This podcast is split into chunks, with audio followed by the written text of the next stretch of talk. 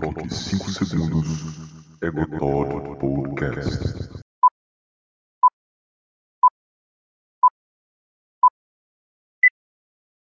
Vai começar a mágica. Como é? Vai começar a mágica agora, né? Um botezinho. pra Não, gravar. é, aqui não, não temos assunto, cara. É unicamente só vai, entendeu? Só vai. o, o, o- melhor desse, desse bot de, de gravação é que ele grava o teu, a tua voz, e depois grava a minha separadamente, aí dá pra editar os dois? Sério? Caraca, coisa É massa. muito bom, cara, muito bom. Ai, ai, muito bem, meus queridos, meus caros, meus nobres ouvintes. Bem-vindos a mais um episódio de Egotod Podcast. É o episódio que 11 já. Estamos aqui com um convidado mais do que especial, o caríssimo amigo Herege. Deu um alô aí para os ouvintes, que são cinco mais ou menos. é o podcast mais ouvido aí do Brasil. Não, do Brasil não, cara. Aqui, aqui não. O podcast não é famoso nesse país, É, da- somente, só na, na Etiópia. na Macedônia, né? É, Na Etiópia. É Etiópia, cara. É Etiópia, melhor país. Cara, o pior, eu não faço a menor ideia nem aonde que é, que diabo é, onde é que é a Etiópia. Não, eu quero Como virar é que é xenofóbico lá? agora, né? Egotod xenofóbico. Eu acabei, acabei de desrespeitar o único povo que me escuta. Meu Deus do céu, cara. É fadada a falência, o cara. O cara destrói toda, toda a oportunidade de sonhos dele. Mas e aí, meu, meu caro, meu caro, como é que você quer ser chamado? Né? Pelo seu nome real ou você quer inventar um pseudônimo aí? Não, acho que eu vou inventar um pseudônimo aqui. Inventei. Vai ser o que? Vai ser Hércules 123 underline. Não, cara, eu acho que é tipo assim, aqueles. Sei lá, saudade dela, né? Saudade dela, underline 123. Perfeito. Não, Não, acho. perfeito. É. É melhor- Ah, é, bicho. Cara, né, sendo bem sincero aqui, o objetivo disso aqui é porque eu não tenho absolutamente nenhuma outra ideia pra gravar. entendeu? Aí pra não ficar que nem antes, mais de uma semana, duas aí sem gravar alguma coisa, chama seis alguém. e- É, não. Putz, e outra coisa, outra coisa, eu... eu não tô conseguindo mais upar no YouTube, cara, porque o programa que eu usava aqui no Linux, o bicho não tá funcionando mais. Aí eu, putz, ferrou. Tô upando só na- nas plataformas aí do. De podcast aí, cara. Aí eu não sei mais, eu não sei mais. Ai, ai, bicho, mas, mas como é que você tá, meu caro saudade dela? Não, pessoal, por favor, comente aí, participação especial de saudade dela. Pior, cara, é que Eu- não. É que nem, nem tem como comentar, eu acho. Porque como eu disse, não tem como ir pro YouTube, ah, por enquanto. Ah, é, não tem como ir pro YouTube, né? Pois é, cara, mas eu- ó, eu tenho alguns assuntos que a gente pode tratar aqui. Que é primeiro, primeira coisa. Quero que você fale, né? Que a pessoa, a galera deve estar não entendendo porque eu tô te chamando de herege. Quero que você Exatamente. fale qual foi a sua trajetória, como é que foi a sua trajetória até a Igreja Católica, a grandíssima Igreja Católica Apostólica Romana. Excelentíssimo. Aí eu já, eu já, aí eu já não faço muito coro, não. Mas e- isso aí, né? Tu, tu ser um católico. E. Que mais? Ah, outra coisa. O fato de. Eu já ter falado no podcast passado, não sei se tu escutou. Sobre aí a nossa caminhada pra erudição, cara. Não sei se tu tá acompanhando também. Eu assisti metade desse. Eu assisti metade. Pois é, eu falei no podcast passado que eu comecei a aquela lista lá do Ah, filosofia sim, do curso sim. acadêmicos, tá ligado? Ah, sim, eu. Eu vi as Aí- fotos e tal. Eu. Sim, aí tu que tu já começou antes que eu, né? Pode falar um pouco aí sobre como é que tá sendo os desafios, com, quais estão sendo aí os resultados. É isso aí, cara. É isso aí.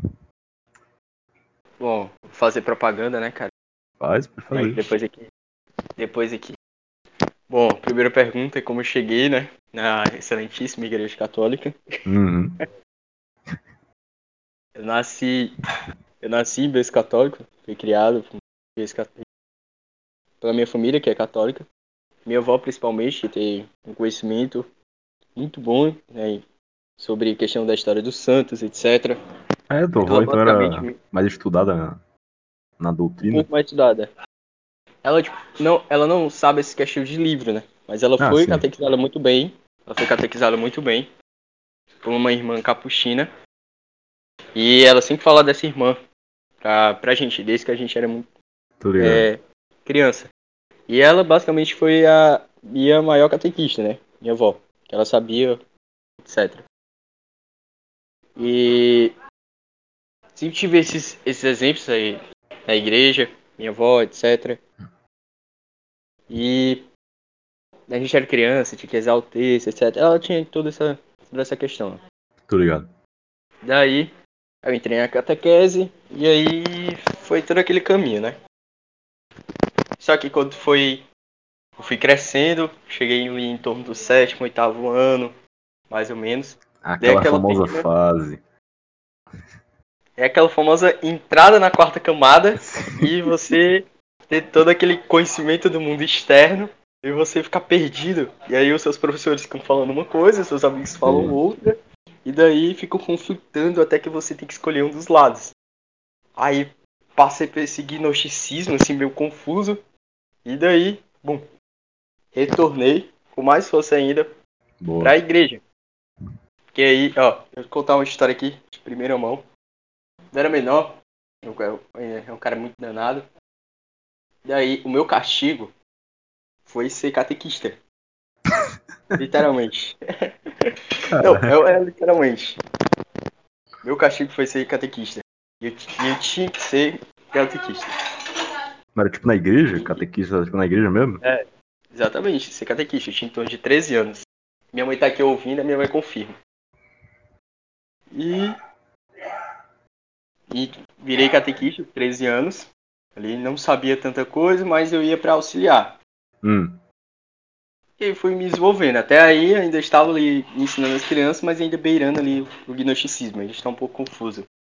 E foi aí que quando nove- em- no começo do, de 2017, eu já estava ali no meu nono ano. Eu já tava, ia completar até então ali em torno de 4, 5 meses que eu tinha virado catequista. Aí eu já tava ali com uns 14 anos, né? Aquela idade ali que o cara ainda continua aí perturbado. Aí, não que ainda não. da- 17 que ainda anos não seja, perturbado, né? Mas, aí foi que eu resolvi entrar num grupo de coroinhas e tal. Fiquei pensando, né? Ainda não, não tinha resolvido entrar. Fiquei pensando, Aham. etc. Aí fui me desenvolvendo. Conhecendo uma galera legal, desenvolvendo, etc. Foi que quando chegou 2018, começaram as formações, final do nono ano para o primeiro ano. Começaram as, as formações, etc. Aí foi que 2018, em agosto, eu virei coroinha. E aí foi basicamente onde tudo mudou. Porque eu tive um acesso muito maior à doutrina, um conhecimento muito maior. Questão de ler catecismo, etc. Mano. Aí foi que em 2018 me, me misturei com a galera aí. Aí 2019 Ih, rapaz.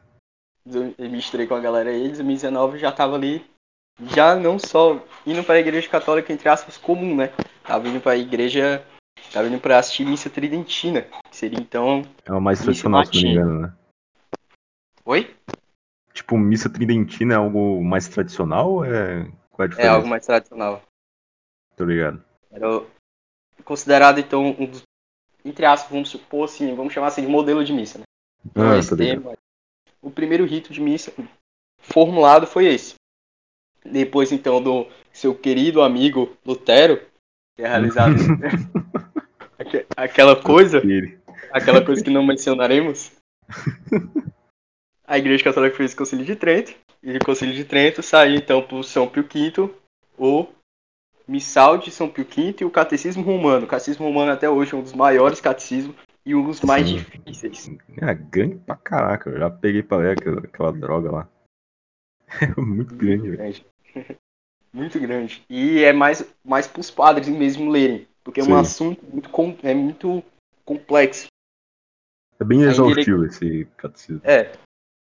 É coisa de consulta mesmo. De estudo, mas consulta, mais consulta. Do que propriamente estudo. Quando você começa a levar aquilo pra, tipo, todo dia tu estudar uma parte, se torna muito cansativo. Mas tu vai pelos os assuntos que tu quer saber mais. E daí, Obrigado. misturei com essa galera aí. Aí eu saí da igreja de, dos Corinthians onde eu tava e me tornei acólito dessa outra igreja que celebra a missa tridentina.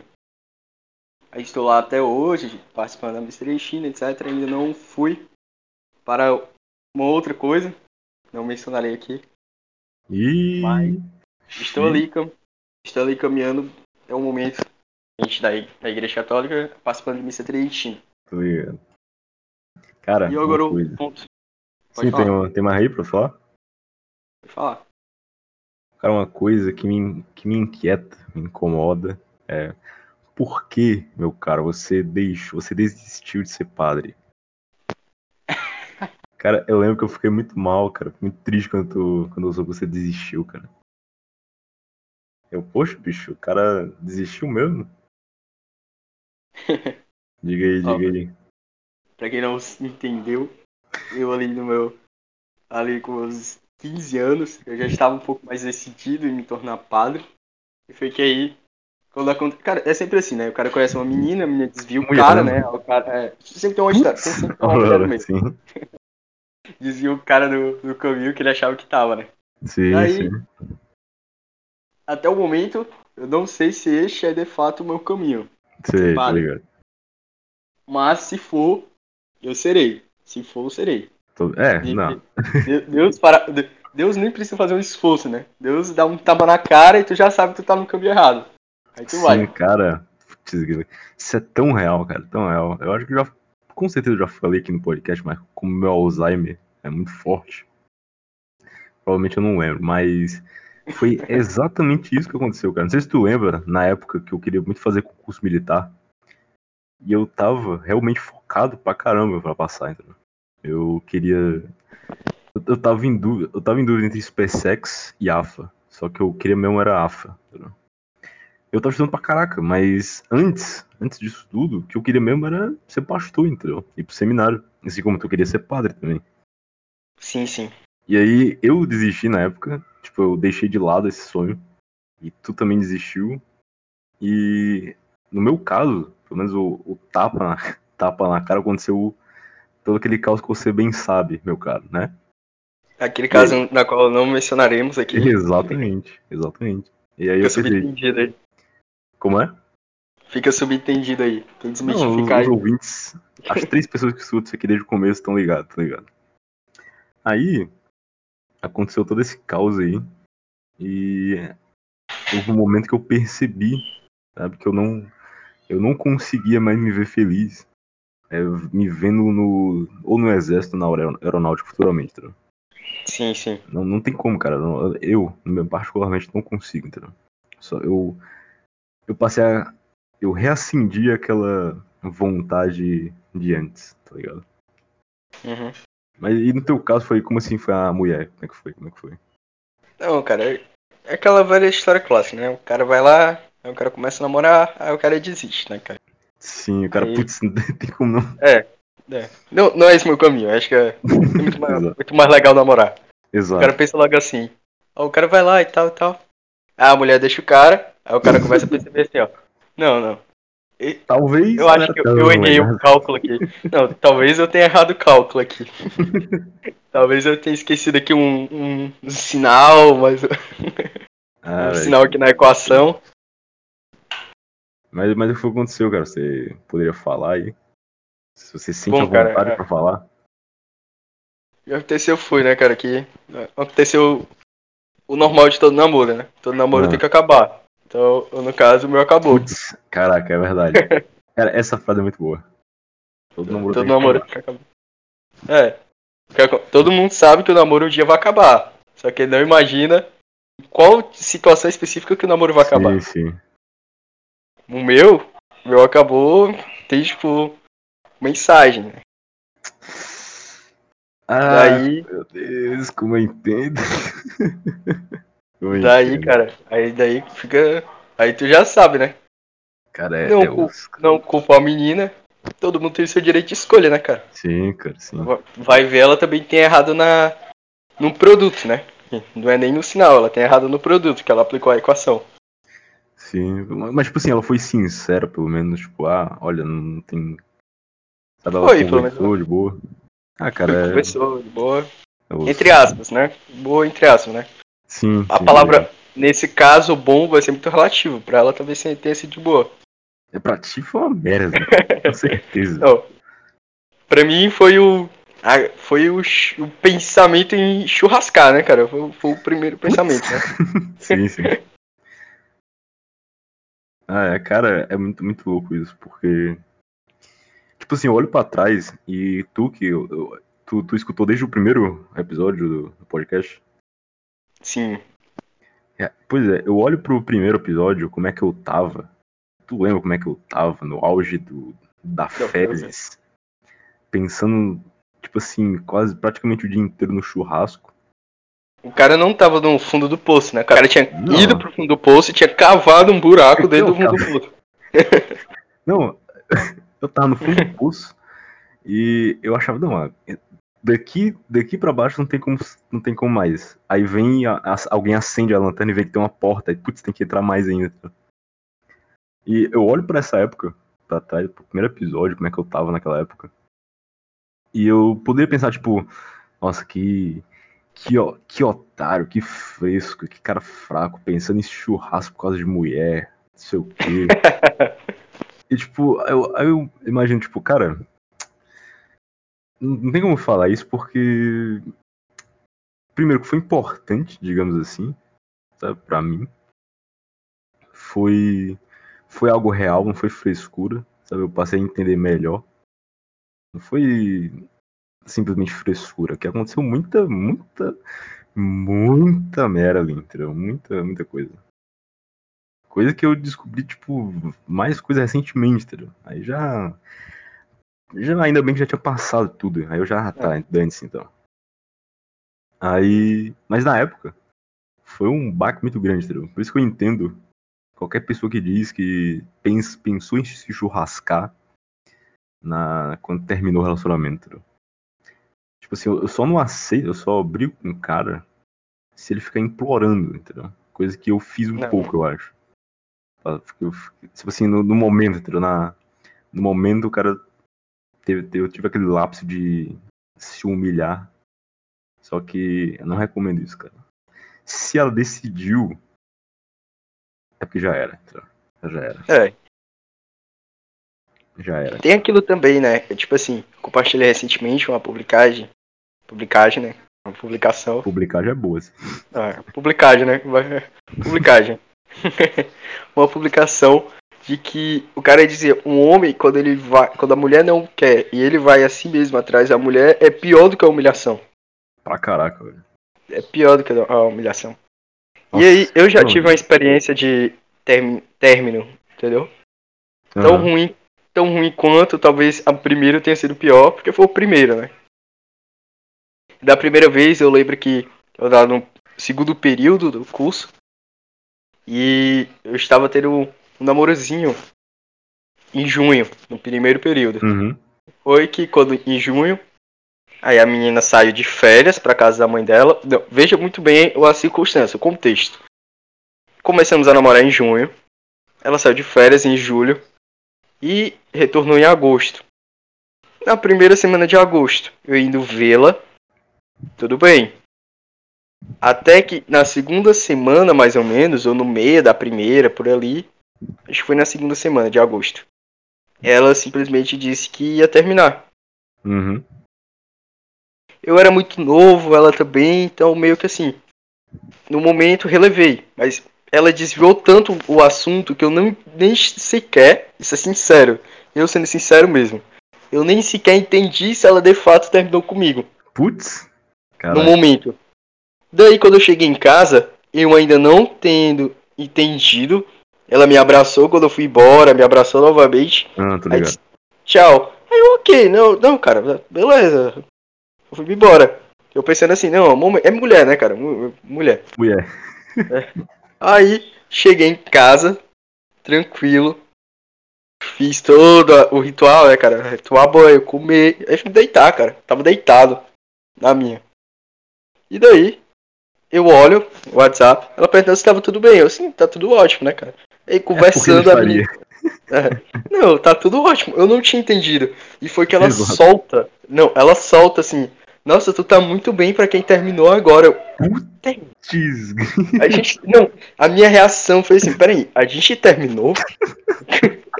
Não, parece piada, né? Não, na hora foi um momento desesperador, assim. Imagine que todas as fichas caíram. Não, o pior é que foi muito nada. Tipo assim, tá deitado, tipo, É, conversando de boa. Sendo tranquilo. Aí a menina, buf, terminou. Aí eu, ok, tudo bem. Aí eu, a única coisa automática que eu faço nesse tipo de, de situação, eu apago a conversa e pronto. Esqueço que aquilo aconteceu. Uhum. E naquela, na, em todo aquele contexto, eu ainda marquei, ela pediu pra conversar comigo novamente. Isso foi numa segunda, ela pediu pra conversar comigo numa quarta. Eu lembro, eu lembro muito bem aquele momento desesperador. E foi aí que quando em um ato, em um ato de muita hombridade, um cara muito macho, eu chorei. Boa. Tu tinha quantos anos lá na época? Não, acho que tinha uns, é, uns 15 anos. Ah. Foi, foi recente. É de boa. recente. Daí, fui lá, conversei com a menina. Ela, não, você é um cara legal, não sei o que. Nossa. Aí vem todo, aquele, vem todo aquele discurso pronto, né? Como se a Sim. pessoa tivesse terminado umas 15 vezes no mesmo ano. Exato. Aí ela vem com tudo aqui, não, você é um cara legal, não sei o que, não sei o que, não sei o que. Aí eu. Tá bom, tá bom, tá certo. Aí eu fiquei calado, né? Eu, eu nem Obrigado. sentei no, nem, nem sentei do lado dela. Me chamou pra sentar do lado dela, eu fiquei sentado numa cadeira distante. Aí ela, te- ela conversou, aí eu, tá bom, fui embora. Eu só respondi assim, tá certo. Ela, não, não me olha assim, não fica com raiva. Eu, não tô com raiva. Tá bom, fui embora. Mas. Um aí eu ainda fiquei meia hora. ainda fiquei meia hora conversando com a amiga dela na, na calçada, Ah. quase que em frente à casa dela. eu fiquei Nossa, meia hora lá conversando, a menina lá conversando comigo, não sei o que. Ó, tu não pode, não pode ser ignorante, não sei o que, não sei o que. Aí eu. Ah, o caramba, velho. Não, aí dá vontade de chutar a, a menina pra longe, né? Não, tá certo. Aí eu fui me embora novamente. Fui pra casa, cara. Não tive que fazer mais nada ali não, fui pra casa. Sim. Aí da segunda vez, no começo, foi pior, porque durou muito mais tempo. Um ano Putz, e oito cara, meses. Isso, isso que eu ia falar, bicho. Porque, tipo assim, na- nas primeiras, tipo, no meu caso, tipo, não teve quase nada, entendeu? Não teve quase nada. Tipo, durou pouco tempo e tal. Por isso que o, o baque só foi, tipo, forte pra caraca, tipo, agora, entendeu? Porque foi, tipo, né, na época foi, tipo, de verdade e tal. Durou bastante tempo. Por isso que o baque, né, nessa, nessa última vez foi, tipo, muito desgraçado, entendeu? Eu acredito que pra ti também não foi, tipo, Tipo assim, o teu prim, o primeiro, a primeira vez que tu se relacionou e se decepcionou foi tipo o maior de todos e o resto tu já tava meio que cicatrizado, entendeu? Já sabia como é que Uhum. funcionava. Eu sabia que. Eu sabia que, tipo, uma hora ia acabar, lógico. Ela já tava dando indícios e tudo mais, ou Ah, não, vai ligado. acabar. Só que eu esperaria, eu, eu estava esperando. Isso, ela terminou comigo no meio da semana. Eu estava esperando assim, não, eu vou no final de semana na casa dela. Provavelmente vai ser o final de semana que ela vai terminar. Então eu já estava, pre- já estava preparado para isso. Pessoalmente ela dizia que não queria mais. Só que, por todo o contexto, ela disse que ia terminar pelo WhatsApp mesmo, pelo celular, Nossa, velho. porque ela não conseguiria terminar. Aí eu, tudo Ah, bem. A minha resposta foi essa. Não, tudo bem, ok. Ah, tem pra onde correr muito, não.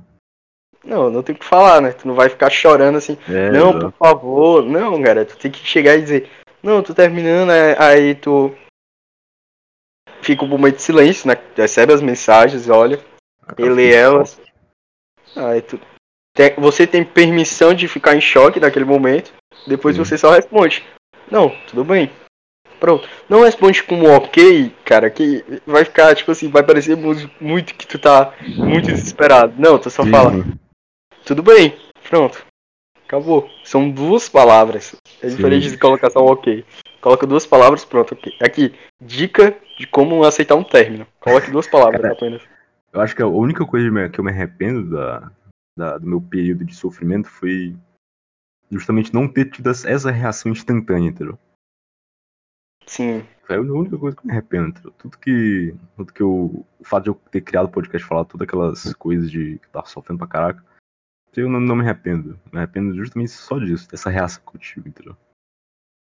Mas é isso aí, cara. É complicado, cara. Todo. Todo homem precisa. De pelo menos que isso aconteça uma vez na sua vida. É no mínimo uma vez e no máximo uma vez. Tá ligado? É, é no mínimo uma vez, máximo uma vez. Ah, velho, que, que, que loucura, cara. Tanto que eu posso dizer que eu estava conversando com uma amiga nossa que nós temos em comum. Uhum. Começa com a primeira letra. Se você entende. Sim, sim. Sou, soltei um enigma. Vai. Aí, é, eu disse pra ela assim, cara, dessa primeira vez eu fiquei em choque na hora, um dia depois, da segunda vez. Da primeira eu passei um mês processando. Sim, velho. Da, dessa segunda vez, não. Eu entendi todo o contexto, etc. Passei ali um dia meio melancólico Aham. e depois, não, a vida que segue, cara, vai desenvolver-se. O que que tu, Vai. o que que tu falaria pra. Sem ser nessa agora, tipo na última, deixa eu ver, mas pro. Caraca, eu já ia falar teu nome. Pro. pra, pra ti mesmo, tipo, na, na primeira vez que foi, tipo, o baque mais forte, o que que tu falaria pra ti mesmo? A primeira vez eu diria assim, ó, o cara presta atenção aí o que, que a menina tá falando, né? A menina tá terminando contigo. Não chega em casa e tem essa reação. A segunda, a segunda coisa que eu falaria é, tipo assim, cara, ninguém te deve nada na vida, entendeu? Segue, tu não precisa ficar buscando é, prazeres e emocionais em outras pessoas. Não, cara, ninguém gosta de ti na, na vida, ninguém te acha importante. A realidade de todo ser humano é essa. Ninguém te acha importante. cara. É, tu é insignificante. Aceita a tua realidade e vai estudar. É isso que eu diria. Vai estudar. É que a gente cresce, cara, achando que a gente é especial, sabe? Que a gente merece ser feliz, que a gente vai ter um, um futuro de príncipe e princesa, tá ligado? Mas uma E é que eu coisa- tava dizendo na, na primeira live, né? A gente vai crescendo, a gente vai achando que é a Branca de Neve. Vai sair todos os, os animais do planeta, vão estar ao seu redor cantando. Exato, cara. Tipo, a coisa que eu vou falar pros meus futuros filhos, a minha prole masculina, é que você não foi feito pra ser feliz, cara. Você foi feito pra fazer outra pessoa feliz. Ponto, cara. No- principalmente quando eu for aconselhar sobre matrimônio, sobre casamento. Você não foi feito pra ser feliz. O único papel seu é fazer a- o seu cônjuge feliz, a sua cônjuge feliz. Ah, é, mas- eu mas- já diria. Eu já diria assim, cara, nunca vai ser feliz na vida. Acabou. Nunca vai ser Cara, feliz. Eu acho que só vai ter momentos, entendeu? Mas tu não vai ser, É. tipo, 100% feliz a todo momento. É, não, você vai ter aquilo que. é, Quando a gente faz, pelo menos, eu não sei se vocês fazem esse mesmo tipo de estudo, né? A gente vai falar sobre a questão do- das bem-aventuranças. Nós falamos justamente disso. Porque as bem- bem-aventuranças vão ser o caminho, vão ser um espelho no qual você deve utilizar aquilo para o céu. São caminhos para o céu. Aquilo, aquilo, você vai ver que tudo aquilo se chegar ao céu, você de fato vai ser feliz. Até aqui, estando neste plano, nessa realidade, não seremos felizes. Teremos relances, pequenos, pequenos gostos. gostinho, É, exato. um gostinho do que vai ser a felicidade lá. Apenas isso. E, e outra coisa, cara, que biblicamente também não só é importante a tristeza, como nós somos ordenados a vivermos a tristeza quando é momento disso. A gente também é ordenado não só a nos alegrar com os que se alegram, mas a chorar com os que choram também, entendeu? Uhum. Então, mesmo quem não acredita nisso, sabe que a tristeza precisa ser sentida, entendeu? Precisa ser sentida. Ela, est- ela está presente em toda a vida humana. Em, Exato, todas as, em todo o desenvolver da vida humana. Que loucura, cara. Mas, mas, mas como é que eu posso dizer? É Aquela coisa. O sofrimento ele é, ele é importante, foi importante, será importante. Tá? O que que tu, É necessário. o que que tu mais aprendeu, sabe, com tudo isso? Hum, a segunda vez, a primeira ou as duas Todas. em si? Junta tudo o que tu aprendeu Bom. com tudo isso. Cara, da primeira vez, meu, minha válvula de escápulo, né? Eu achava que seria encontrar outra garota, né? É Sim. sempre assim, né, cara? A primeira vez o cara deu- outro. Exatamente. É aí que você percebe que quando deu errado, da outra vez deu errado, deu muito errado. Eu, eu, cheguei, a, eu cheguei até a contar ó, pra algumas pessoas, não contei pra muitas, né? Chegou a dar errado, tipo, menos de um mês depois que isso aqui, a primeira vez ocorreu, eu tentei me envolver com outra garota e não, não deu muito certo. Daí. Ok. Aí eu imagino, não é nem multiplicar a tristeza por dois, é, é, é apenas colocar. É, somar essa tristeza com um pouco mais. Não, é- não foi chegar a multiplicar por dois. E daí. Você vai. Eu, fui caminhando. Minha válvula de escape foi somente a igreja, entende? Sim, Foi a sim. companhia de amigos, etc. Foi a igreja. E a igreja, é, resolver coisas da igreja, etc. Ocupar-me. Na segunda vez, minha válvula de escape foi o meu projeto de identidade solitária. Aquilo Uhum. foi minha válvula de escape. Escrever, pensar no que escrever, ocupar a mente. Aquilo foi viver de fato minha narrativa. Trouxe o sentido da, da minha vida. Trouxe sentido, um, um pouco mais sentido pra minha vida. Logo, eu, não, eu mal, mal tive tempo de ficar pensando em me churrascar. Em primeiro momento pensei, mas depois não. Eu não tinha É. porquê, eu tinha, tinha que pensar em como eu ia resolver como é que eu ia viver minha narrativa Hum. hoje. Tu ocupa tuas mentes com outras coisas, com um hobby novo, tá ligado? É Exato. que, tipo assim, a minha válvula de escape não, não, nem tinha como ser a igreja por causa da quarentena, entendeu? Aí Uhum. ferrou tudo. Mas criar o podcast foi muito bom. Muito bom criar e gravar e me preocupar com falar em coisa, coisas pra gravar. E a minha, minha válvula, outra válvula de escape, fora, já que não tinha igreja, né, com os irmãos, foi buscar a Deus comigo mesmo sozinho, entendeu? Uhum. E o lapso, tipo assim, o- antes de eu ter um. Tipo assim, a, a, a- lâmpada acender na minha cabeça, sabe? Tipo, voltou, como eu te disse, a minha vontade anterior de ir pro seminário e tal, pra ser pastor, pro ministério. Só que a lâmpada acendeu quando eu li. Não sei se tu já escutou isso no podcast, mas quando eu li o, a carta que um cara chamado Guido Debres, Guido Debres, aliás, que é um teólogo bastante importante da história da igreja protestante, que ele escreveu para a esposa dele antes dele morrer. Ele Hum. foi pro martírio. Aí pegaram ele e tal, ele escreveu na prisão isso pra ela. Cara, assim, é uma das coisas, tipo assim, no dia, cara, me quebrou de uma tal forma que eu pensei, cara, é isso aqui, entendeu? Isso aqui é o, é o modelo que eu tenho que seguir. Esse cara aqui tava preocupado não com essas coisas, sabe, aqui da terra, daqui desse, desse plano. Ele tava mirando em outro lugar, um, completamente diferente daqui. Então aquele recon... Cara, eu vou te mandar essa carta, tem que ler. Tem que ler, é muito boa. Apesar de ter sido, segundo você, um herege ter escrito, mas é muito boa. pois é, aí eu li essa carta e me deu um, o estalo na cabeça, a lâmpada acendeu. Eu pensei, tá, tudo isso daqui, cara, tudo que aconteceu não passa de nada, sabe? Não passa de esterco. Tem que me preocupar com outra coisa. Eu vivo pra outra pessoa, entendeu? Uhum. Foi que eu. Esse foi o estalo, esse foi a minha válvula de escape. Teu caso foi, foi a, a mesma coisa, digamos assim, né? Todo mundo.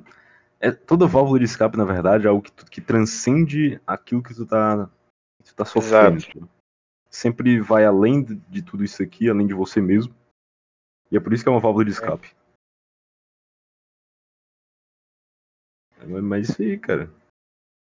Tem mais outra, outro relato, outra história triste aí. Outra história triste, né, cara? Não. Aqui é. Ah, tá. Ou história Acho que feliz, ainda não. como é que é? Eu acho que eu não tenho uma história muito, assim, mais melancólica e seja relevante, né? Acho que eu vou esperar viver um pouco mais aí pra ter. pra estar acumulando aquela tristeza, né? Pra chegar a contar. A gente não viveu nada, cara. A vida. Pra ti, a vida nem começou, cara. Mas pra mim já começou agora só, entendeu? Começou a. É, Cara, muito pouco ainda. ainda. Exato. Mas. Só de você pensar, você vê, né, aquela pressa do ser humano, só de você pensar que homens como, sei lá, Platão não se, não se desenvolveram assim, pleno, sei lá, dois anos de estudo, se desenvolveram com 20 anos de estudo. Sim. É. E aqui a gente já entra naquele outro ponto, né? Sobre a erudição, etc, que tu te comentava. Sim, cara. Cara, primeira coisa, primeira coisa que é você, meu caro ouvinte, que tá pensando em estudar, sei lá, você é jovem, primeiro, tu é burro pelo simples fato de ser jovem. Eu sou burro, esse meu, meu confrade aqui é, é burro também. Saudade dela. O, o saudade dela. Cara, pelo simples fato de sermos jovens, a gente é burro, ponto final, cara. Por isso que Exato. qualquer coisa que sai de jovem é uma merda. Ideologia, é discurso político. Jo... Cara, Opinião. Quando foi, quando foi que. Quando foi que disseram que jovem pode ter opinião, cara? Quem foi que disse isso, cara? Ah, cara, eu tenho essa resposta. Isso. cara, quando começou a se desenvolver ali a questão do. Já entrarei aqui num assunto polêmico. Manda. Do, a formação ali do, do comunismo aqui do Brasil. Dentro ali, então, do nosso momento da ditadura militar. Na academia apareceu uma figura no meio daquela toda porcaria, que era mais porcaria ainda. Seria então o nosso Paulinho Freire. Nossa, putz, agora, agora tá vindo na memória. Este homem chega a dizer, não, eu não posso lhe confirmar que em todas as suas obras ele chega a dizer isso, mas uhum. sobre a questão do, do da opinião crítica, do estado crítico do, da pessoa, todos nós devemos dar opinião sobre tudo, o que não é verdade. Nos educaram que nós temos na escola que nós temos que dar opinião sobre tudo e você não é obrigado a ter uma opinião formulada sobre tudo. Exato. E aí ensina-se justamente na escola para ensinar para jovens pensarem que eles são alguma coisa na vida, que na realidade eles são absolutamente nada. Há jovens que criticam a obra de Santo Tomás, nem leram, nem a entendem, mas a criticam só pelo ter o gosto de criticar. Tá ali a chave. Sim, bicho. E a, a, maior prova disso, a maior prova disso é uma coisa chamada Enem, cara. A redação do Enem é uma das coisas mais absurdas que existem. Por quê? Porque é uma proposta, né, eles propõem uma, ali, um tema de redação para um bando de jovens de 14, 15 anos. Aliás, 17 anos, se não me engano. 16. Pra eles é, então, escreverem. Então... Escreverem sobre um, um tema. Proporem uma solução para aquele tema complexo pra caramba. Sendo que especialistas, estudiosos, não conseguiram, mas, obviamente, um bando de. Um jovem vai conseguir, um né? jovem catarrento, que nem, nem tirou a fralda ainda, vai conseguir resolver, óbvio, né? Que nem as próprias ideias são deles.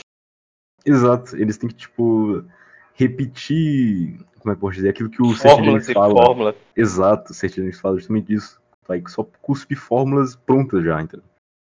Apenas eles só usam máximas. Exato. Fórmulas prontas. Usam pronomes repetidos, utilizam só palavras repetidas, a, utiliza a mesma forma de iniciar uma redação, etc. É uma estruturação de é uma burrice. Técnica é, é uma técnica. O cara não precisa ter uma ideia, só precisa ter a técnica. Ele tem da técnica, ele, é do, ele tira uma nota boa na redação e dali. A moto de corrida. e dali ele acha-se então num topo, né? O cara tira um 900 na redação do Enem. É, o cara tira mil na redação. Não, o cara é um gênio, óbvio. Eu tô no topo. Eu tô no topo do Brasil porque eu apliquei uma técnica. do Brasil. É. Não, como, como deveria ser a prova para ser ministro do Brasil? Não, o cara tem que fazer uma redação e tem que tirar no mínimo mil. Tem que tirar no mínimo mil. No mínimo mil. Aí sim ele vai ser dotado como um novo Machado de Assis. Exatamente. Não, ele vai ser maior do que Machado de Assis, porque Machado de Assis não conseguiria fazer uma redação. Cara, nossa, putz.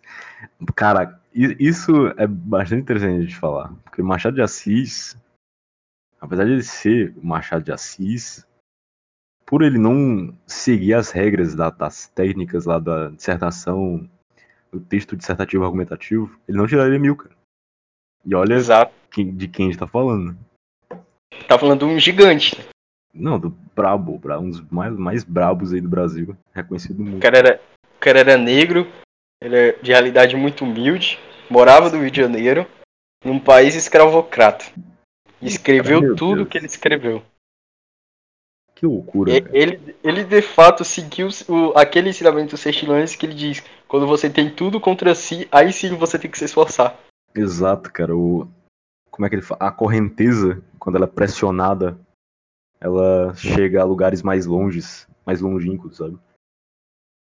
E Exato. outra coisa, outra coisa, né, né, todo esse papo de vida intelectual e tal. Quais são a, qua- quais estão sendo as tuas dificuldades que tu tá enfrentando agora, ou que tu já enfrentou aí no começo, quando tu começou a querer estudar e tal? Reconhecer primeiro que é burro e começar a buscar o conhecimento. Eu comecei a ver que eu era burro é, lendo, ah, ah, lendo a vida intelectual e não entendendo. Eu comecei por aí. Putz, Comecei- é verdade. Quando, quando eu comecei a ler, aí eu disse assim, mancha, esse velho tá, tá maluco, mano. Que que ele, tá ele, doido. ele Não, é igual aquele vídeo do Bril, né? Eu, como é que pode que um cara escrever uma coisa que eu não consigo entender? exato, exato. Eu não tava conseguindo entender. Eu relia e lia, ainda tem alguns capítulos que eu releio e eu não consigo entender, querido ou não. Eu Uhum. releio, estudo e coloco, coloco comen- pesquiso comentários sobre aquele capítulo e às vezes eu não consigo entender de fato. Uhum. E quando aquilo acontece na minha vida, eu, puf, agora eu entendi. Agora eu entendi o que o Sextilão está dizendo. Agora eu entendi sobre as virtudes que ele estava falando. Uhum. Depois de. E aí ele menciona Santo Tomás, Santo Tomás, Santo Tomás, Santo Tomás. Sim, Aí cara, tu acaba pesquisando.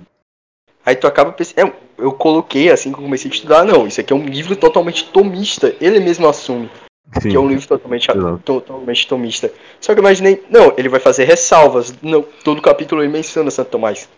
Uhum. Cara, e... E fazendo, Pode falar, pode falar. Pode. e fazendo um, um estudo ou outro, um pouco de Santo Tomás, e aí que eu vou perceber, não, eu de fato sou burro. Eu não sou burro, entendeu? Eu, eu, eu tô na merda do burro. Ainda. Eu não cheguei a ser o burro. Cara, tem- a gente tem que melhorar muito pra ser burro ainda.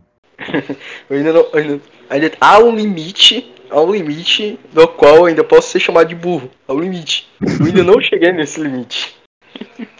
Cara, tem que estudar estou muito muito atrás. burro ainda. E Exatamente.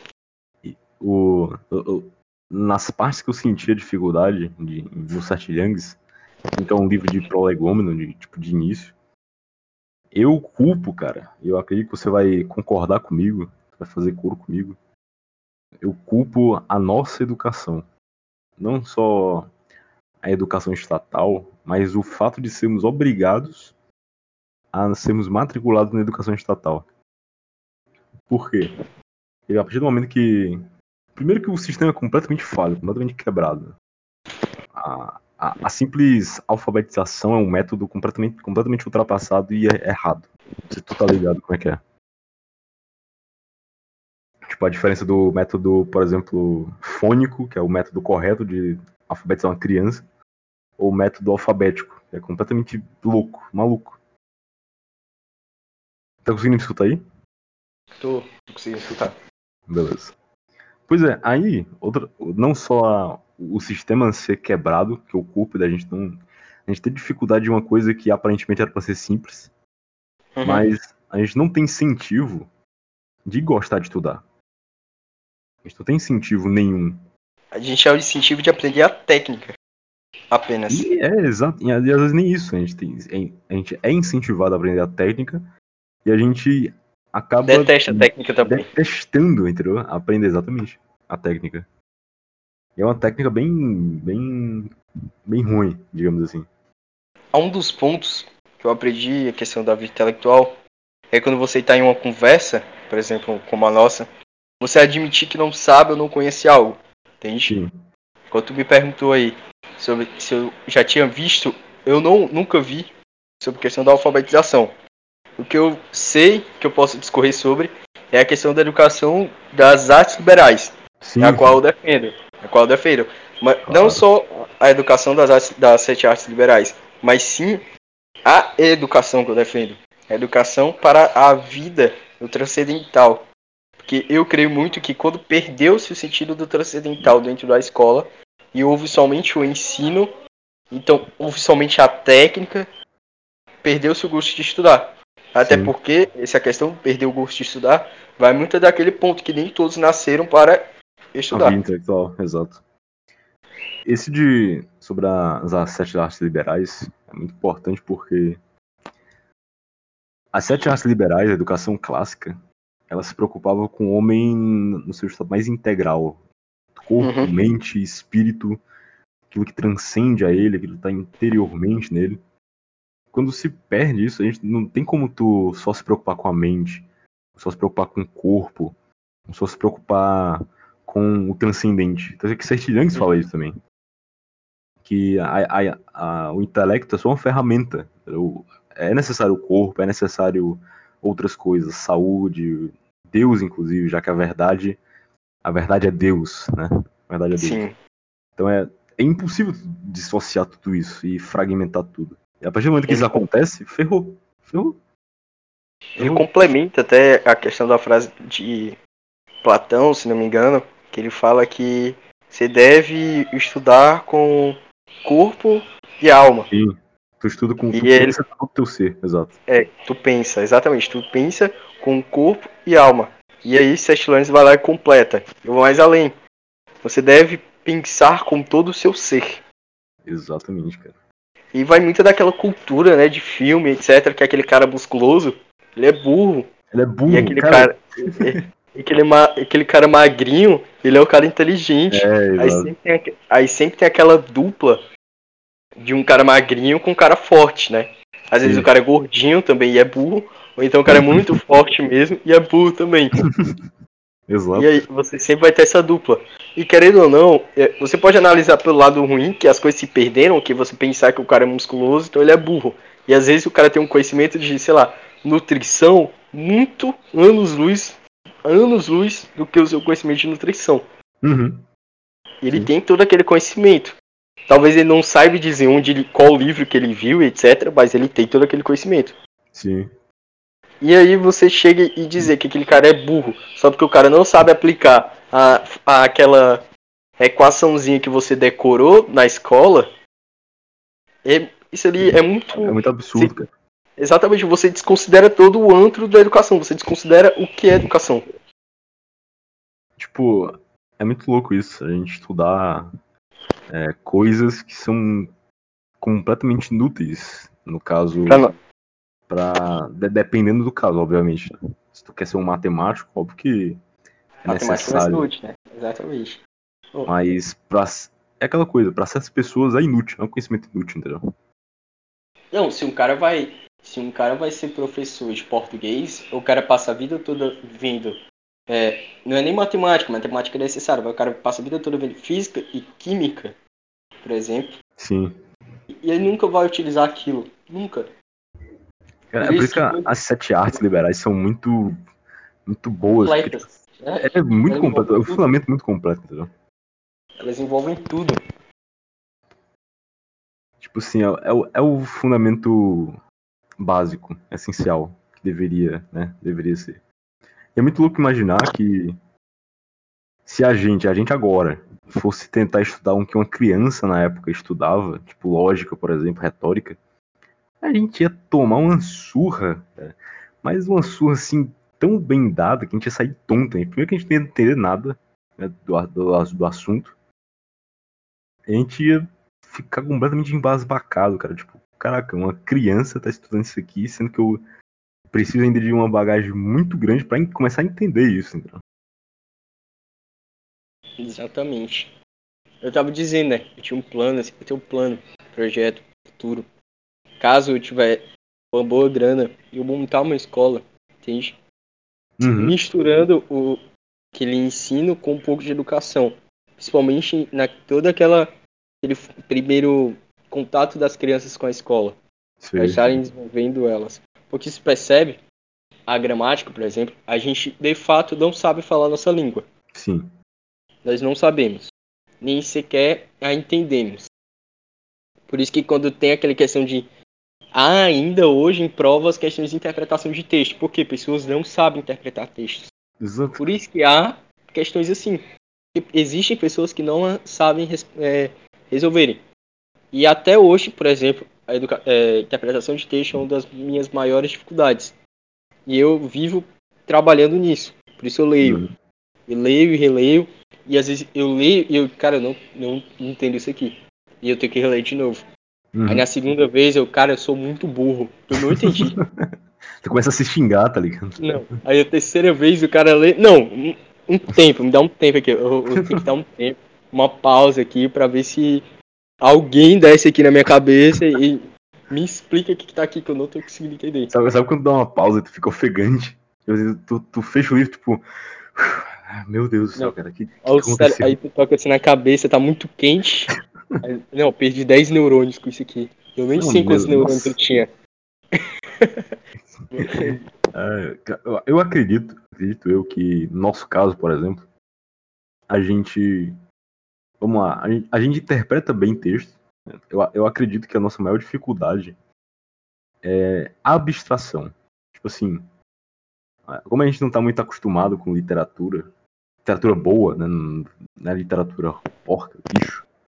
Ah, deixa eu só muita... completar isso aí que pode tu tá falar, tá falando antes, antes de eu concluir. É que na escola a gente tem um contato com literatura boa, mas a gente só lê por ler e a gente é. não percebe que é literatura boa. Exemplo, Machado de Assis. Quando a gente é criança, a gente lê Machado de Assis. Exato. Mas, mas é aquela mas coisa. É dissociado A professora não sabe tem. explicar. É, a professora não sabe explicar. Ela coloca uma obra de Machado de Assis que é enfadonha para uma criança. E aí junta aquilo. A professora não sabe explicar, a criança uhum. não tem ferramentas ainda para entender. Aí ela perde todo aquele gosto por ler livros. Sim.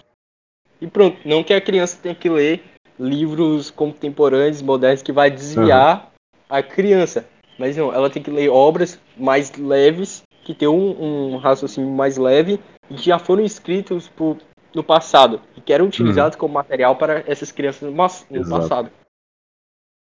acredito que o, a raiz do problema, não, porque começa primeiro pelo gosto, da criança gostar da, da leitura, de aprender, depois a gente vai para o sistema educacional, como é que funciona, mas primeiro o gosto. Como é que é formado o gosto da criança? É o ambiente onde ela está. E o ambiente que a gente está hoje é que uma criança de 5 anos de idade, de 4 anos, 3, já está com uma tela de um smartphone na, na mão, entendeu? Na, na, frente da cara dela. Ela tem o mundo inteiro na palma da mão dela. Ela não tem uma, um ambiente com livros, onde os pais também dão exemplo, entendeu? Ela nem sequer tem aquele tempo de ter aquele contato inicial Sim. com o transcendental. Exato. Não se tem. É sempre, é, é sempre louco. Sempre a gente volta para essas coisas. A gente primeiro dissocia essas, a, a educação do ser humano integralmente, ou seja, o transcendente, o, o corpo, a, o espírito, a mente. Depois a gente mina também o, o ambiente onde a criança está. Os pais não ligam para a educação da criança não ligam para a própria educação, os pais não estudam, e a criança cresce nesse ambiente, depois ela vai para um sistema educacional completamente falho, completamente defasado, e os pais exigem dela algo, sabe, é praticamente impossível, entendeu? Não tem como culpar, sabe, a, a criança disso, não tem como culpar os jovens disso, mas ainda assim, cara, é complicado, entendeu? Complicado ser 100% oh. inocente nesse negócio. Começa aí que uma criança, então, sei lá, de 3, 5 anos, ela tem que ir pra escola. Já inicia aí o problema. Uhum. Ela tem que ir pra escola. Ela vai ter contato inicial e ela não tá preparada para o mundo a qual eles dizem que ela tem que ir porque ela tem que socializar. Porque somente na escola a socialização, né? Somente. É uma lei, somente a Sim, não, não, não tem. Não. Tipo assim, não tem negócio tem. de karatê, de futebol, tipo, fora da escola, entendeu? Não, não tem. Só lá na escola é, é sociável. A, a, criança é sociável. Qualquer outro canto, a criança, independente do número de pessoas, a criança não é sociável. É inicia esse problema aí. É, chega a ser até irônico, né? Chega a ser até brincadeira uma pessoa chegar e falar pra ti isso. Não, ela tem que ir pra escola porque tem que socializar. Aí na casa dela tem seis irmãos. Exato. Mas aquilo não é socialização. certo? Aquilo não é socialização. São seis irmãos, mas cada um é trancado numa jaula, né? Que Sim, é não, isso. é outra. É irmãos, aí tem, digamos, vai que a criança vai pra igreja, tem os amiguinhos da igreja, aí tem, vai que ela pratica algum Vizinhos. esporte, entendeu? Aí, tem o amiguinho do, do esporte, aí tem os amigos, os filhos dos amigos dos pais, entendeu? Aí tem Não, os é primos, tem os primos, Não. não, é impossível, entendeu? Impossível. mas é impossível a criança ser sociável. Isso é matematicamente impossível. Logicamente impossível. Se você fizer uma, você fizer uma comparação de uma criança que é, fica só em casa com uma criança que ela vai para a escola, a criança que vai para a escola ela é muito mais sociável. Também ela fala mais palavrão. Ela também desrespeita mais. Uhum, exato. ela também quer não quer estudar. Aí você vê uma criança que é em casa, ela estuda com gosto, lê com gosto, fala com gosto, ela sabe falar. E na escola não. Eu, um dos problemas que eu sempre falo é que na escola é impossível um professor só dar conta de 40 alunos, em cada um tendo o seu próprio temperamento, o seu próprio gosto, sua própria narrativa e a sua própria forma de ser. Exato, são Esse- 30 uni, por exemplo, uma sala com 30 crianças. São 30 literalmente universos dentro da mesma sala, com as próprias experiências, como tu disse, suas, suas próprias narrativas, suas próprias mentes, seus sonhos, objetivos, decepções. Isso bota tudo, todo mundo no mesmo lugar. É, um imagine isso, são 30 universos que tem que agir obrigatoriamente da, mesma, forma. forma. Exato. Uma criança que é mais extrovertida, que, tem que, que quer gastar mais energia, que é mais alegre, uma- ela tem que ficar horas e horas sentada, sentada, porque aquilo vai ensinar ela disciplina, e aquilo não vai ensinar ela disciplina, só vai tirar um pouco da infância dela. Um pouco não. Vai tirar em torno de 6 horas do dia dela. Se você fizer uma assim. conta aí, você vai ver que são muitas horas da infância dela que vão ser perdidas. Aí a pessoa vai dizer, não, não vão ser perdidas, ela vai estar aprendendo. Será que ela vai estar mesmo aprendendo? Se você perguntar para uma criança no final da semana, ela pedir para ela fazer um resumo de tudo que ela viu na escola. Um resumo simples, falado. Ela vai saber mesmo? Ih, nem perigo, cara. Nem perigo. Então, ela é obrigada a ficar lá, horas e horas sentada, sendo que tem formas ah, diferentes de ensinar, de ensino, formas diversas, não um simples enquadramento de cada um ficar sentado no mapa de sala, todo dia tem que sentar no mesmo canto, ver as mesmas coisas, ver os mesmos professores falar a mesma coisa. E agir da mesma forma, como se fosse todo bonecos humanos. Por isso que na hora do intervalo você vê aquelas crianças todas saírem correndo. Porque Exato. pra ela é liberdade, cara. Aquilo é Exato. liberdade. Ela não aguenta mais ficar olhando pra tia é, Mary Cleide falando pra ela que B com A é bar, direto. B com A é bar, B com A é bar. Ela não aguenta. Exato, tipo, ela vê a professora falando que B com A é bar, só que B com A não é bar. Tipo assim, foneticamente, entendeu? Tu, tu- não fala B-A, não é bar, é B-A. Ou tipo, C com A é K. Não, é C-A. Não tem isso, entendeu? Aí é totalmente. é- tá tudo quebrado, cara. Tá tudo errado. E aí ela vê tudo aquilo, vê tudo aquilo, tudo aquilo, tudo aquilo. E acha mesmo que a criança gosta. Por isso que é aquelas crianças que brigam, choram pra não ir pra, pra escola. Às vezes não é nem porque ela é mimada ou coisa do tipo. Muitas vezes sim, porque não acontece. Mas é porque aquilo é antinatural pra ela. Sim. Pelo menos naquele primeiro momento da infância. Sim. Se você for ver, as artes liberais eram ensinadas para pessoas pe- pelo menos 14 anos. Não, se eu não me engano, é o quadrívio, cara. 14. Não, tu um vê na jovem. infância. Não, na infância, na infância, incrível. É ensinado um pouco da gramática. Depois Sim. você vai vendo que quando ela vai crescendo, se desenvolvendo ali, mais ou menos, sei lá, 10 anos, 12 anos, que aí você pode dizer de fato que ela está estudando trivial. Aham, sim. Aí 14 anos, 15, 17 anos, ela vai estar, continua estudando trivial, e aí com 14, 15, 16 anos, 17, ela vai estar encaixando então quadrível. Exato. Então, você percebe ali que ela tem que ter uma maturidade mínima para estar de fato estudando. Da criança, ela tem que saber falar, tem que, ter- tem que brincar, entende? Pelo Uhum. menos entender, entender as letras que estão em volta dela, ler uma placa, esse tipo de coisa. Se comportar, ter um conhecimento já desde casa, conhecimento sobre o transcendental, entende? Se ela é, é, sei lá, se ela é católica, ela tem que ter aquele, aquele momento dela de ir pra catequese, por exemplo, conhecer mais uhum. sobre o transcendental. Só que tudo tá uma bagunça, cara. Os, lá, muitos pais não sabem explicar o transcendental. É, muitos professores de catequese não sabem ensinar transcendental. Os professores na escola não sabem ensinar o transcendental. Cara, outro argumento que é muito levantado contra o homeschooling é que não, não é só não é não só a gente aprende a entre aspas socializar na escola, só na escola a gente aprende isso, mas também a gente aprende resolução de conflitos na escola. A gente aprende a administrar conflitos, a a gente a aprender a, por exemplo, separar uma briguinha do amigo e tal, que vai ser importante. Aí eu te perguntar, tá, e cadê isso? Não, porque se a escola funcionasse de fato, não tem mais guerra. Acabou a guerra. Se a escola realmente serve para resolução de conflito. Por que ainda existe o cara dentro, lá no trânsito, o cara dá uma, uma trancada nele, o cara sai, mete um socão na, na cara do, do motoqueiro, dá um, um, chute nele, espanca o motoqueiro. Ué, mas todo mundo ali frequentou a escola, não, é não? era para eles saberem né, resolver conflitos? A questão é que tá tudo. Tudo isso, cara. É o contrário. Tipo assim, eles argumentam que a escola faz X, Y coisa, ensina tais, tais coisas. E o que acontece é que a gente aprende exato oposto, entendeu? A gente eles aprende assumem... a não socializar e a não resolver conflitos.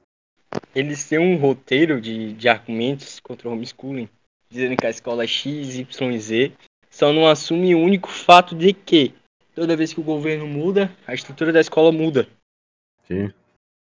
Ou seja, é apenas ideológica. O poder que o Estado tem sobre a escola é fundamental, que é dali que vai estar saindo então os militantes dele. Aquelas pessoas que vão estar apoiando. É simples. É bem simples entender por que, que a escola existe.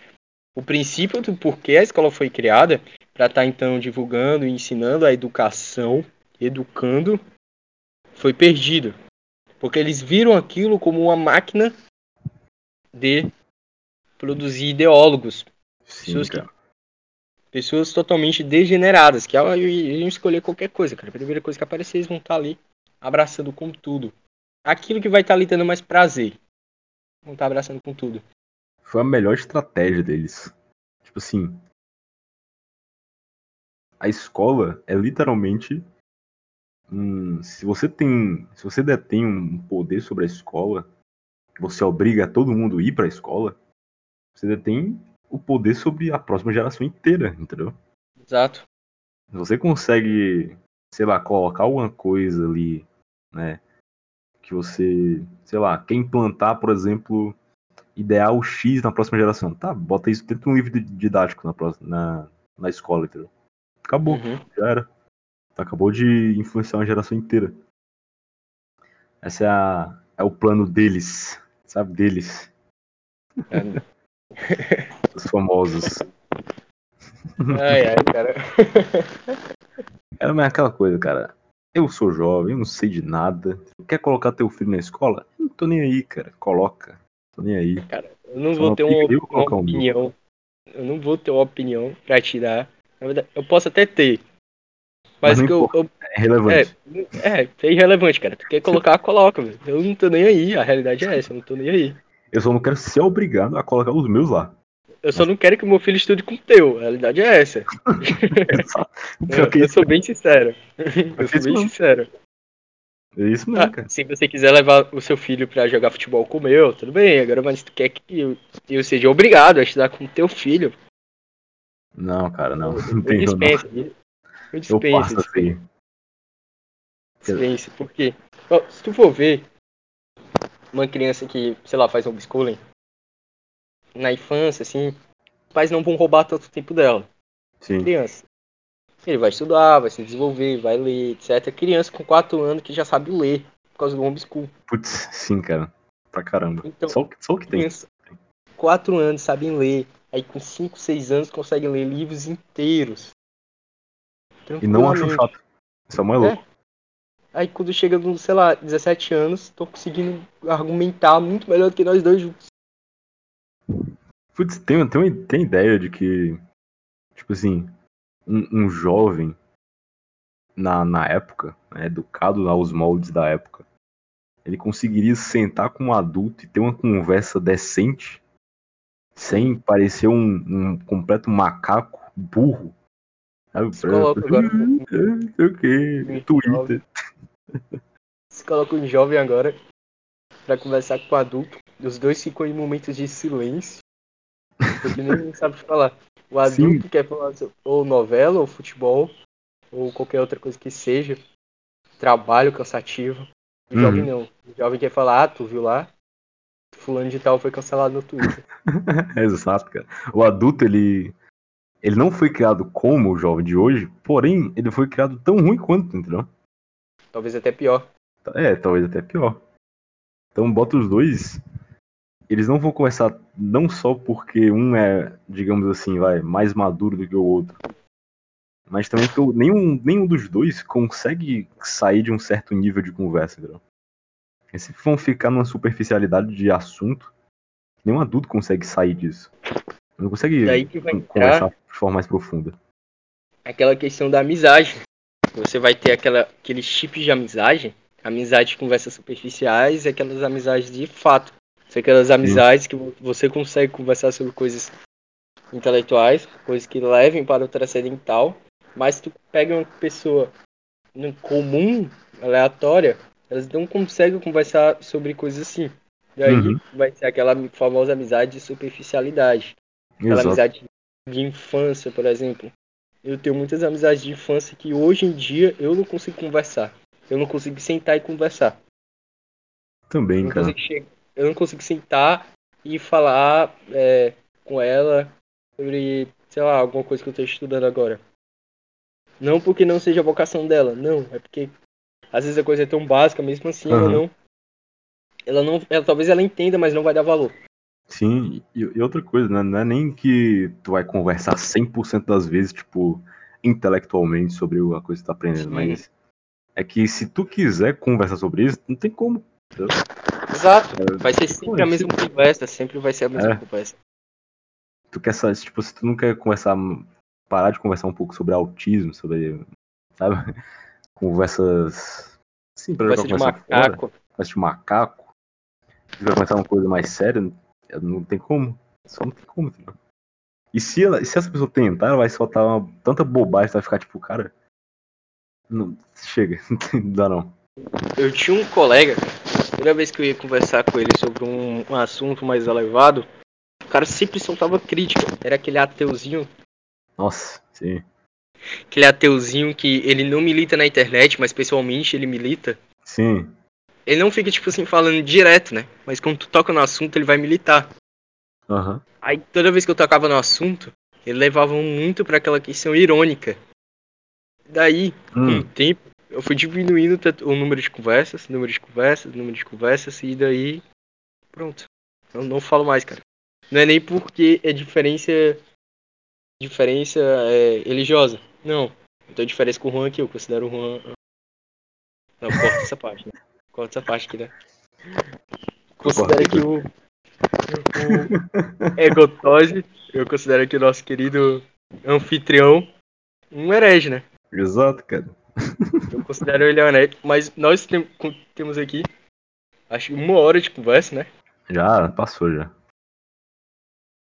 E essa hora de conversa, a gente conseguiu falar sobre coisas relevantes, querendo ou não. Conseguimos fazer, falar sobre coisas relevantes. Com ele era quase impossível. Não era nem dizer que, tipo assim, eu tava na merda do, do burro. Eu não sei onde é que ele tava, acho que ele era a bactéria, né? Tava ali. Uhum. Ele, não- ele ainda não, ele não decidiu assim, não, eu vou tentar ser a merda do burro. Ele não, não, não chegou a pensar, não, vou tentar ser a O cara merda nem do se burro. levou até esse nível, então. Ele não chegou assim, tipo assim, ah, eu vou, eu vou apertar o start do jogo da vida, né? Não, ele ainda tá lá no. Ele ainda tá no. Naquela tela inicial. Ele tá perguntando se você vai jogar single player. Ou vai jogar com dois jogadores, tá lá. Aí o cara tá com, tá preso lá. O cara tá com o controle na mão, Mas ele tá perdendo tempo porque ele tá conversando com o cara do lado. Aí ele tá conversando com o cara do lado, e a ficha dele tá acabando, e o tempo dele tá acabando, ele não aperta o start. É isso, ele tá na locadora, né? Locadora da vida. O burro, pelo menos, ele deu, deu play, só que ele só não sabe jogar, entendeu? Mas deu play, É. pelo menos. Não, o- a merda do burro deu play. Só que ela tá presa no primeiro estágio, né? O burro não, o burro já passou, mas o burro ficou preso Exato. no outro. Excelente analogia, bicho. Exatamente. Não, se vocês quiserem explicar como é que inicia a vida intelectual, começa assim, certo? Jogo da vida. Exatamente aí. Cara, tem que, tem que começar reconhecendo que tu é um completo símio, completo monkey, não sabe de nada. Tipo assim, tudo que a gente falou aqui, não é, não é que a nossa opinião é verdade, é porque é, o que a gente acha fato, e justamente por isso que a gente sabe que é irrelevante. Nossa opinião não, não importa. Entendeu? É porque se o ouvinte ainda não entendeu o que a gente tá fazendo, cara, imagine que nós somos um artigo científico ambulante. Nós não estamos apresentando nossa opinião, estamos apresentando fatos. É isso. Verdade. No- Nossa opinião não vale absolutamente nada, gente tá apresentando fatos. Se tu não concorda com esse fato, cara, então é uma má Aí já não é com a pra gente. Aí eu, eu não posso, eu não posso expressar minha opinião sobre isso, cara. Aí, Aí, Que- meu, aí meu fugirei então, da, da- a famosa hipocrisia, né, cara? Chegaria a esse ponto aí. Eu não lhe darei minha opinião sobre isso. Meu, meu caro confrade, essa primeira conversa foi supimpa, entendeu? Com toda certeza será uma parte 2, uma continuation, continuação. Mas, e eu continuaria aqui por mais uma hora, mais ou menos. Mas, infelizmente, o Egotod tem compromisso. Então, cara, foi um prazer aqui essa conversa, cara. Prazer. Quer falar uma última coisa aí? Não, eu, acho, eu também gostei muito da conversa. Muito legal. A gente falou de muito, muitos assuntos. E, e eu nem sabia o que a gente ia falar. E foi surgindo, surgindo, surgindo, que a gente veio parar aqui sobre educação no Brasil, cara. Exato.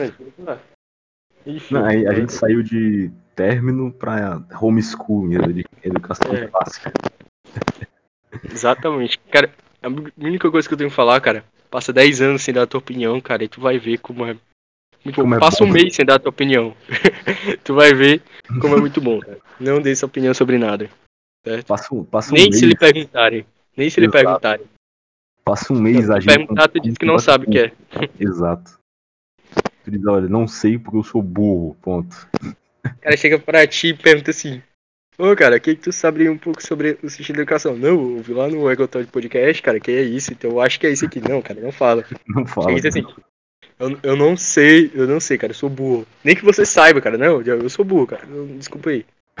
Desculpa, cara, eu passei.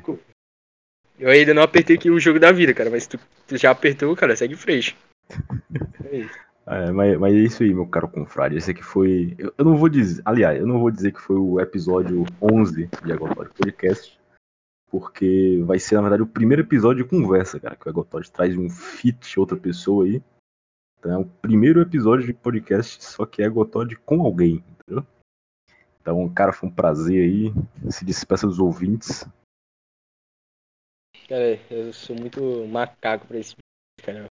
Vamos lá. Bom, galera, obrigado por ter ouvido até aqui. obrigado por ter ouvido até aqui. Se inscreva aí no canal, siga aí o podcast, cara, que aí tem mais porrada pra vir. É, Exato. outro dia. Muito obrigado, meu caro ouvinte, por estar escutando até aqui. Se você é uma das quatro pessoas que está escutando. Ah, outra coisa, outra coisa. É, era pra eu ter avisado isso aqui no começo já, antes já, esqueci. Mas é o de Podcast tá no Spotify, tá no Google Podcast, tá no, se eu não me engano, tá no, na Apple Podcast também, iTunes, essas, essas plataformas aí. O link RSS, se eu não me engano, ainda tem como colocar vai estar lá no canal do YouTube. Infelizmente não tenho como upar o formato de vídeo, porque o programa foi pro Beleléu. Mas o link RSS vai estar lá no canal. Só procurar lá que tá lá. Para você escutar no seu aplicativo de podcast preferido. Você escutar e fazer download quando quiser, escutar onde quiser. Então, muito obrigado por ter escutado aí aqui, meu caro ouvinte. E até a próxima, meu caro.